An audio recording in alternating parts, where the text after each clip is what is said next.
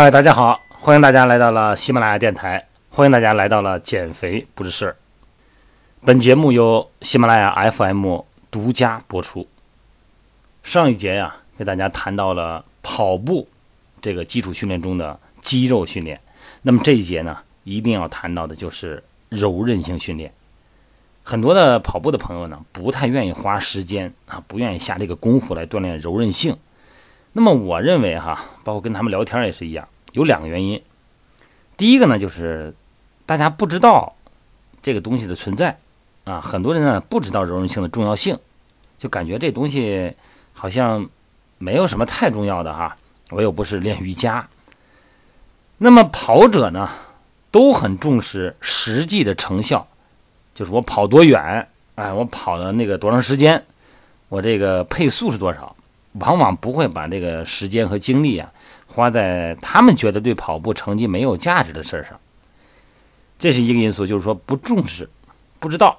第二个呢，就是时间问题啊，因为现代人的生活节奏比较快，这跑步的时间呢，早上起来有的人早上跑，有的人晚上跑啊，时间呢比较紧张，那跑完了这个事儿呢，然后再干别的事儿。那对很多人来说呢，花在拉伸上的时间，那就等于是减少了跑步的时间，那。太浪费了哈，那这样的话呢，可能就影响我们的时效性了。再一个呢，大部分的跑者呢，之所以爱跑步呢，是因为享受到了跑步过程中的这种快乐啊。一个是全身的血循环，一个呢是大脑释放了多巴胺、内啡肽哈，哎，会感觉很愉快。那么他们认为，我把这个时间用作拉伸的话，用作柔韧度训练的话，那个感觉他没有跑步爽啊。所以说，我觉得没必要。但其实这是一个非常严重的错误哈，这样会导致运动损伤。咱们举个例子哈，咱们知道那个环法哈自行车那个大神阿姆斯特朗哈，他后来不是得了癌症了吗？啊，得了癌症，后来好那个复出以后啊，人家得了癌症还复出，你说这什么精神？然后呢，改变了骑乘的风格。那么他从了这个单日公路赛选手变成了。多日赛的选手，而且还是冠军。在一九九九年哈到二零零零年连续两年赢得环法以后呢，很多人都很很奇怪哈，说经过这个癌症的折磨以后呢，怎么变得这么厉害呢？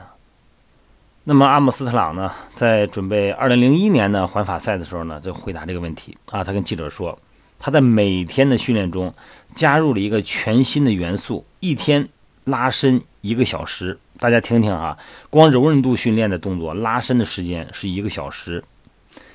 那么到底有没有效呢？那当然成绩是最好的证明了。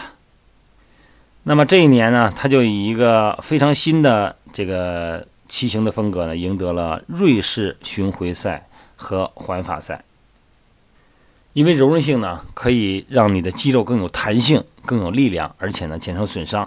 咱们人体的柔韧性啊，实际上是由三个部分组成的啊，一个是关节的活动性、活动度、活动空间，那么包括韧带，还有一个肌腱的伸缩能力，包括肌肉的一个放松的程度。你想啊，这肌肉永远是紧绷的，而且肌肉是跨越一个关节或者两个关节的，那你这个关节囊中间的空间肯定变小了，对吧？你的关节的活动度呢，自然就降低了。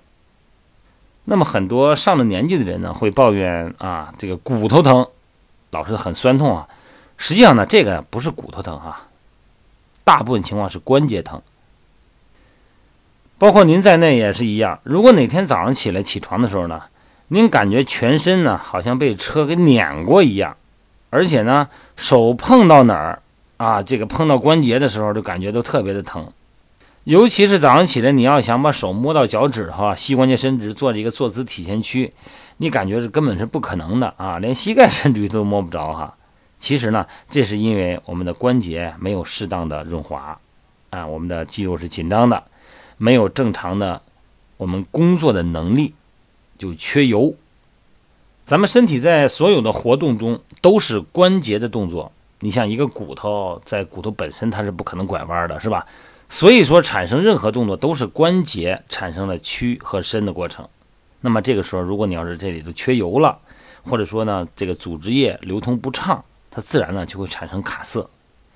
协调关节的动作呢，是由韧带、软骨和肌腱来完成的。另外呢，结缔组织呢是关节、骨头和肌肉间的缓冲，让咱们的跑步的动作呢能够平顺的进行。如果说啊可以活动的呢是关节的首要的衡量要点，那么伸缩力就是结缔组织，那它首先要考虑的焦点了哈。一旦我们肌肉的这个韧带的伸缩力不够，承受缓冲功能的这个结缔组织啊，就会失去它存在的目的。那就把它要承受的压力呢，转移到关节上，转移到骨头上，这样的话呢，会降低你跑步的感受，也会增加受伤的风险。所以说，在运动前，我们要做拉伸。那么这个拉伸呢，它是一个动态的拉伸。动态拉伸的目的呢，是让我们的肌肉。产生兴奋，肌肉一兴奋了呢，它中间的神经啊就会把这个兴奋的信号呢传递到我们的中枢大脑，大脑产生兴奋，你才能产生周身的功能调动。再一个呢，通过这个热身呢，让关节产生关节液，产生润滑。那么通过热身呢，可以让体温升高，哎，来达到一个更容易循环的这么一个状态。那在运动后呢，要充分的拉伸。充分的拉伸哈，各个肌肉，这个不光是小腿肌肉啊，大腿、小腿、臀部、腰肩背、颈部，我们的二头肌，因为二头肌可能很多人都是一直端着嘛，是吧？肘关节是九十度弯曲的，哎，然后三角肌呢，它要保持一个助力，斜方肌呢，很定人很多人都是紧的，我看很多人跑步啊，这个斜方肌都是收紧的，都是端着肩膀的，当然这是一个错误哈。在跑步的时候呢，我们腰部也要保持着一定的放松，保持一定的紧张，在收缩、伸发自如情况下呢，完成整个的身体的扭动。所以说呢，在运动结束以后，腰部拉伸、臀部拉伸、上肢、下肢的拉伸，这是必须的。而且在跑步另外一个时段，比方说您是上午跑步，那么在这一天的另外一个时段，您最好拿出半个小时来。来充分的拉伸，如果有时间有空间呢，再用泡沫轴进行一下滚动。对于小的肌肉群，比方说斜方肌啊、肩胛提肌哈、肩胛骨这边的肌肉，那您可以拿按摩球啊，把它靠着墙上，然后您顶住按摩球，然后呢做一下小的肌肉群的拉伸。那么只有好的肌肉柔韧性，才能让身体啊变得更轻盈，动作呢更标准。才能减少你关节不正常的排列，才能规避运动损伤，好吗？这节呢就聊到这儿哈。这节主要的话题呢是跑步也必须融入柔韧性的训练这一节。好了，各位，咱们就聊到这儿哈。希望大家呢能够跑出一个好心情，越跑身体越好啊。好了，各位，咱们明天见。